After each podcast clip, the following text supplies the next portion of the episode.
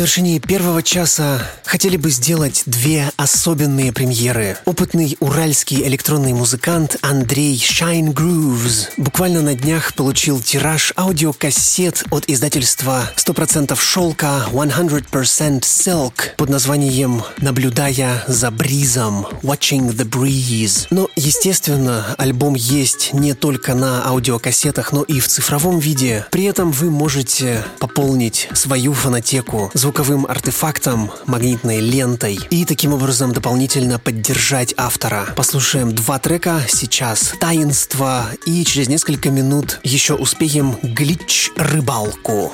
Thank you